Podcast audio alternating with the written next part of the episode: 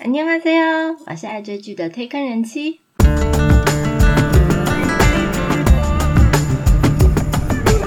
欢迎大家来听我说句话，跟着我一起掉入无止境的追剧人生吧。Hello，我是推坑人妻，号外号外，普信会怀孕了，也准备结婚了，耶！ 在介绍今天内容之前，因为收到最新消息，所以赶快报给大家知道。普信会呢，在昨天十一月二十三号，透过他官方的那个部落格，他发表了关于他将要跟崔泰俊结婚，而且他也怀孕的贴文。那他的所属经纪公司也接着发声明，请大家粉丝们都祝福他，而且透露更多结婚的相关消息。那崔泰俊呢，是朴信惠他出道十五年以来首位认爱的男朋友。两个人交往以来，虽然感情比较走低调路线，但从二零一七年到现在已经四年了，相当的稳定。两个人是大学的前后辈，所以非常早就认识对方了。那因为是被低社拍到他们约会的照片，所以恋情曝光。虽然中间呢蛮多人去唱衰他们的，但毕竟因为两个人算是女强男弱的对比。不过呢，在这里真的是非常恭喜他们出开哦，耶！好，今天来介绍 Netflix 网飞十一月的大作《地狱公使》。那网飞今年真的是在原创韩剧的部分大爆发的发展，像是从五月开始，《我的遗物整理师》，七月《雅信传》，八月的《D.P 逃兵追缉令》，到九月的《鱿鱼游戏》，整个把他们公司的股价。带到一个最高点。那上个月的《买内以无之名》也是好评不断。这一次《地狱公使》可以说是未演先轰动，上线前满满满的新闻稿还有预告片，而且这部片还受邀参加今年第四十六届多伦多国际电影节，成为第一部正式被邀请去参展的韩剧。所以网络上呢，大家就是满满满的期待。那上周五开播以后呢，隔天直接冲韩国地区收视排行榜第一名的宝座，目前也是台湾地区的第一名。相信有些人已经跟人气一样，在第一个时间马上追完了。不过也有还没有立马追的朋友，没有关系。今天介绍《地狱公使》的内容以后，大家再想想看，要不要花时间去看吧？因为这部戏其实它的评价好坏参半。那虽然评价这种东西很主观，所以好不好看就是看个人的感想。《地狱公使》主要就是在讲邪教乱世的题材，应该蛮多人都喜欢这种类型的剧情，至少我自己是非常喜欢的。虽然常常在看的时候，就会常被那些脑包教徒气到个吐血。那韩剧邪教类型的题材不少，所以今天除了介绍《地狱公使》以外，还盘点另外四部跟邪教有关的作品，推荐给大家。今天不会有太多暴雷的内容，毕竟这部片才刚上架，所以大家可以安心听到最后。《地狱公使》是 Netflix 在二零二一年十一月十九号上架的原创电视剧，总共只有六集，每一集大概就是五十分钟左右，所以在时间方面呢，不算有太大负担。这部是由《失速列车》的导演严尚浩执导，那剧情就是改编自严尚浩跟崔圭石的一个同名网络漫画作品。那两个人其实也同时参与了编剧。那原作漫画其实被韩国网友誉为网络漫画史上最具冲击性的作品，评价高达九点七七分，相当的高。那其实导演严尚浩啊，以前的作品。除了惊悚恐怖，也更是挑战人性。大家印象最深刻的，应该就是只有二零一六年韩国最经典的丧尸电影《釜山行失速列车》，还有他之前的平行世界动画作品《起源首尔车站》。但是呢，其实严尚浩导演本身对邪教的题材相当有兴趣，而且也可以说他蛮擅长这类题材。他其实，在二零一九年就指导过韩剧《救救我》第二季跟《棒法》这两部，也算是相当经典的题材。除了探讨邪教乱世的行径内容以外，更深究人类在面临恐惧的时候所产生的一些人性考验。那《地狱公使》的剧情就是在讲人们在毫无预警的情况之下，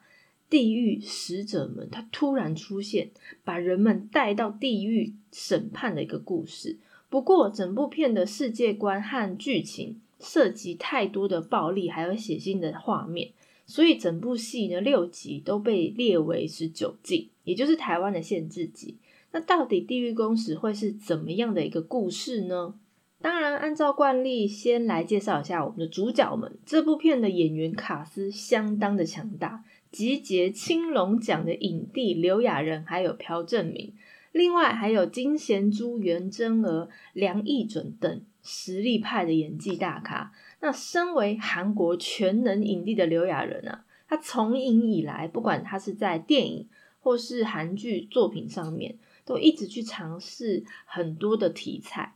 大家应该都知道，刘亚仁他在韩国电影圈里面可以说是不可多得的年轻影帝。那不管是哪个角色，他都能蛮诠释到位。那在之前，好像前年的一部电影《收尸人》。更是横扫各大韩国大大小小的奖项，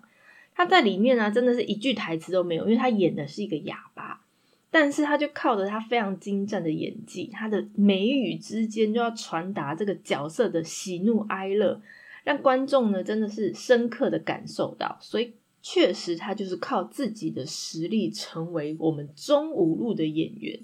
那影帝这一次的新作品势必就是掀起很多的讨论度。这部其实是刘亚仁他继二零一七年《芝加哥打字机》以后重返小荧幕电视剧，算是还破格演了一个邪教领袖，他挑战饰演一个新兴宗教新真理教的一个首领，他叫郑敬守。他呢就告诉所有的人们，宣告。地狱使者的现身，全部都是神的旨意，所以掀起了社会的一番波澜，更造成了很多混乱。那这一部的影帝卡斯也不止刘亚仁一个人，曾经拿下排响艺术大赏最佳新人男演员，还有青龙电影奖最佳男配角的朴正明，他在剧里面就饰演一个电视台的制作人 P.D。还有一直都在国外人心中最美丽的韩国女人。他更是演技实力派的金贤珠。那这一次呢，他是饰演一个对抗这个邪教组织的律师。另外，不要再涂口红的前辈袁真娥，她其实摆脱以前那种白富美的形象。那在剧里面，她饰演朴正明的妻子，一个刚生产完却得知她自己的孩子将要被地狱使者带往地狱的一个新手妈妈。所以他在面对孩子即将被带走的心情，跟表现出为母则强的勇气，真的可以让像我一样的妈妈感受到当妈妈的坚强。演技完全不同以往的花瓶角色。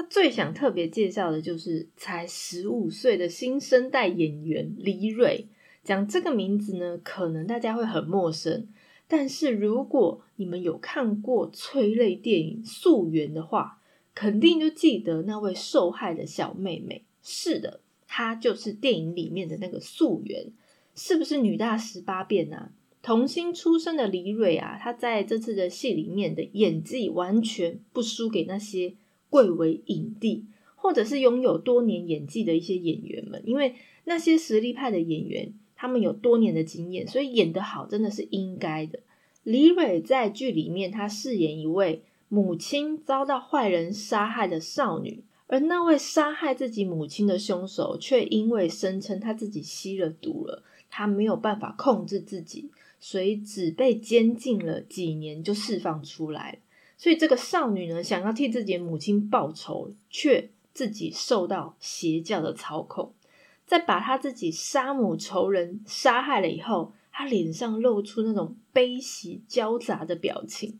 我相信，如果看过这部剧的剧迷们，都可以深深体会到这个少女的心情，而且会觉得她真的非常的会演。那讲了这么多演员呢，赶快先来介绍一下剧情。这部片的一开始啊，大家就看到首尔的市中心突然出现三个很巨大的地狱使者，长得就像《Sweet Home》里面那个蛋白质怪。所有现场的民众啊，都亲眼目睹这三个地狱使者疯狂的追杀一个人，而且把那个人活生生烧死，打入地狱的一个场面。这么不可思议的超自然现象，让原本很平凡的世界在瞬间崩溃了。所有的民众都陷入无法控制的混乱，那大家都相当惶恐，很害怕自己就是下一个。那有一个近年来兴起的一个新真理教的首领，叫镇静守，他就宣扬这所有的一切都是神的旨意，来煽动所有的人。那他主张呢，会有天使向那些有罪的人预告他的死亡日期，这些都是神的意思，所以你也没有办法改变日期或改变你会不会去死，只能跟着这个指定的日期被带往地狱去审判。于是呢，开始有很多恐慌啊或不安的人，盲目的要去追从这个新真理教。当然，这种事有人信，也有人不信。于是有一个正义感爆棚的律师，他试图要去查明整个事件的真相。他就和一位负责查案的刑警都不相信这种怪力乱神的事，所以两个人一起要揭发邪教的真面目。不过呢，这位刑警却因为女儿。刚刚讲的那个少女和真理教呢有所来往，所以身为父亲的他感到相当的害怕。但是原来这些审判的示范呢，并不是刚开始而已，也不是只有在韩国出现，他在很早以前和其他的国家都有相同的例子。另外还有一个电视台的制作人和他的老婆两个人努力想要保护自己刚出生的孩子。面对地狱公使即将要现身带来的威胁，以及新真理教让整个现实的社会变成一个反乌托邦世界，所有的人都感受到极度的彷徨，也很无助。那到底最后能不能战胜邪教，恢复原来的正常世界呢？那对于这个故事有兴趣的朋友啊，可以自己追一波，因为只有六集而已，相信应该不会有时间上的负担。不过看最后结局的走向，应该是没问题的话，绝对会有第二季。那虽然官方或者是新闻媒体目前都还没有任何消息，但是最后一幕的伏笔啊，如果说故事就这样结束，真的是说不过去。但不知道为什么啊，Netflix 最近很爱来搞这一招，明明呢就只拍了一季，但是每一季的最后的结局就一定要做这种开放式的剧情。可能是想要先看看第一季的收视反应怎么样，再看要不要规划续拍第二季。我个人实在是不喜欢这样啊，所以你们到底有没有第二季嘛？有要拍赶快说啊！像鱿鱼游戏就已经确定要拍第二季了，对不对？只是不知道等多久而已。那我的《师战朝鲜》到底什么时候要拍第三季？好，算了，太生气了。那以上就是《地狱公使》的介绍，还没有看的朋友赶快追起来。这部戏虽然被拿来跟《鱿鱼游戏》做比较，不过我个人认为啊，他们两部本身就是完全不同类型的故事，所以很难去比到底谁比较好看，谁比较刺激。但是如果要说能不能掀起全球的热潮的话，我个人觉得《地狱使者》确实会因为它比较有点韩国化，所以应该没有办法像《鱿鱼游戏》那样让外国人他可以实际去体会。也比较难融入剧情，所以相对的要像《鱿鱼游戏》那样掀起全球热潮是不太可能的。我本来非常期待这一部片，因为毕竟我是这么喜欢邪教主题的 T K 派，而且啊，我那时候还在十一月的开播清单那那集告诉大家说，哦，你们其他片都不要看，一定要看这一部。但是其实我自己看到第四集的时候，已经开始有一点点出戏了。那好不容易我熬夜追完六集，发现其实它的剧情前后落差有点大。那然后呢，又出现 Netflix 的一派作风，结尾就是预留伏笔，以为会有第二季，所以我其实蛮失望的。那如果真的要问我个人推不推荐这部片的话，人妻我自己坦白说啦，你不用花太多时间去追完这六集，我觉得你看前三集。应该还行，不过没有关系，人生总是有喜有悲，追剧总是有好有坏，或许还是有很多剧迷觉得《地狱公》是非常好看的。好，除了这部戏以外呢，韩剧其实还有非常多邪教类的作品。下面来介绍一些怪力乱神的韩剧，来挑战大家信仰的底线吧。首先可以说是韩剧邪教题材的始祖，就是《救救我》这部片，真的相当经典。那这部片是韩国 OCN 在二零一七年八月五号到九月二十四号播出的经典系列电视剧，是由电影《天才科学家的五日》金成洙导演执导。和郑兴圭作家合作，那它的剧情是改编自韩国一个很有人气的网络漫画，叫《走出世界》。这部是由玉泽演、徐瑞之与赵焕主演。那剧情是在描述有一个清纯的少女，她叫尚美，她从首尔回到乡下，那父母呢接受了一个新上帝教的洗礼之后，自己还被选为叫灵母。那以教主为首的一个旧善院，他们看起来很正派，但是实际上他私底下隐藏着一些不为人知的秘密，包含了一些真实韩国邪教发生的事情，像是谎称可以隔空治病等等骗术，或者是呃诈欺啊、骗钱啊、暴力性侵到非法的药品，甚至杀人弃尸等等。那还会以一个口号，就是说一定能成的，我相信，我相信一定能成的这种口号去洗脑他的信众。剧情里面其实加入蛮多真实在韩国发生的一些事件，像是刚刚讲的谎称可以隔空治病，或向信徒们去直接喂食他们可以控制精神的药物这些行为。那也有韩国的网友去反映说。之前有一段剧情啊，好像是在暗喻韩国的前总统朴槿惠，因为他的爸爸是韩国勇士教的教主。那之前勇士教就有传出啊，病人经过他们的一个某个仪式之后啊，不药而愈，身体的病痛都直接康复了。OK 啊，那以后啊，医院就倒了，就靠你们治病就好了。OK，那由于救救我的他的题材蛮新颖的，所以他的评评价还算不错。大结局的那一天的收视高达了四点七九帕，那于是，在二零一九年就推出它的续作，叫《救救我》第二季，直接沿用第一季的一些悬疑啊、推理还有惊悚的一个剧情，那再一次探讨邪教的题材。不过，第二季的故事跟第一季其实没有关联，他们只是痛调一样而已。那第二季的这部片呢，也是 OCN 在二零一九年五月八号到六月二十七号播出的水木经典连续剧。这是由电影《索命危机》的李全导演执导，和徐珠妍作家合作，是改编自《失速列车》导演严尚浩的一个动画电影《伪善者》。是由严泰久、李旭、金永敏主演。他的故事背景就是设定在一个建造大坝而被选为水淹地区的一个村庄。那有一个邪教团体就利用村民呢，因为要建造大坝的一个不安和恐惧，那要需要寻求心理的慰藉，所以找上宗教的庇护。不过，这个邪教团体却暗地进行了很多不法勾当，一直到被一个青年发现他们的不法勾当，准备去揭发的故事。那要说韩国邪教组织多到可以拍这么多连续剧的话，我觉得台湾应该也可以拍非常的多。像以前我小时候知道什么宋其力，我觉得那可以拍了好多好多故事。再来是被邪教耽误的犯罪推理剧《小神的孩子们》。我个人蛮喜欢这一部戏的。那这一部也是韩国 OCN 在二零一八年三月三号到四月二十二号播出的经典连续剧，是由继承者们的姜信孝导演和韩国一个非常知名的社会新闻探究节目《想知道真相》的韩佑利作家合作，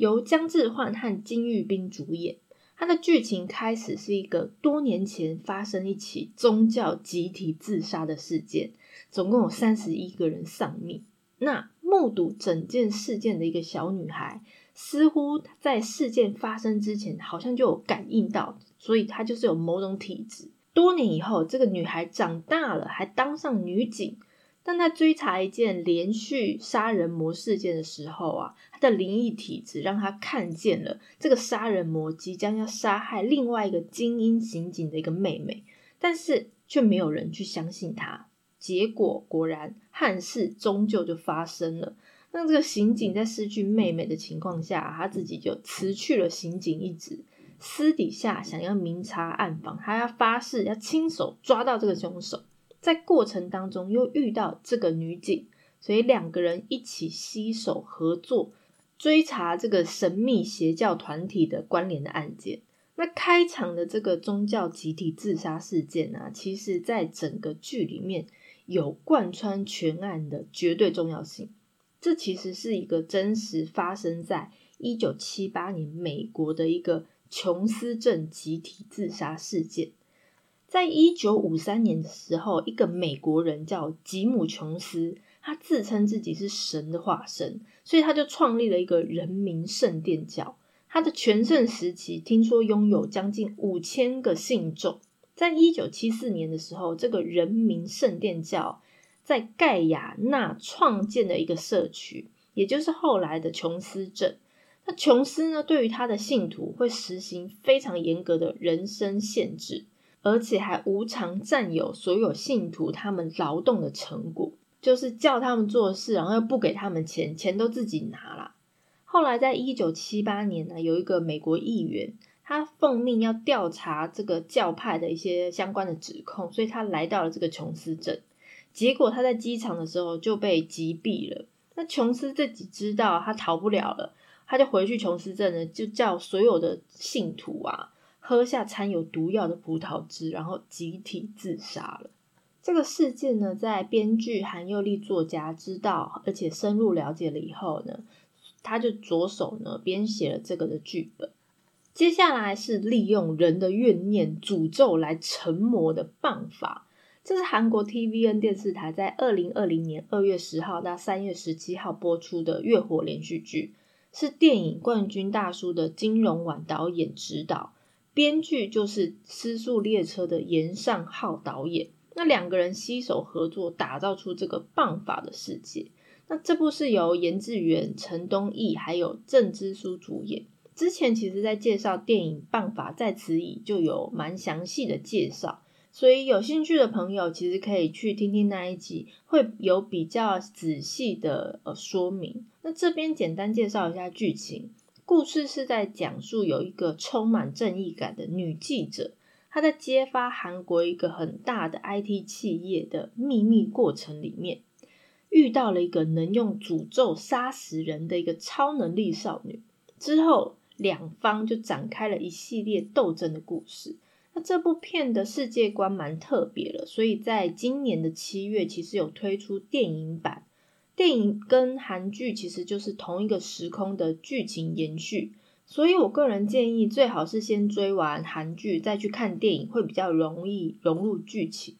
最后是原来迷信根本就是被催眠的轰烫返乡这部片，其实刚下档不久而已，是韩国 TVN 在二零二一年九月二十二号到十月二十八号播出的水幕连续剧。由《秘密森林》第二季的朴炫熙导演和电影《梦中的简》赵贤勋编剧合作，由刘在明、韩义礼还有严泰久主演。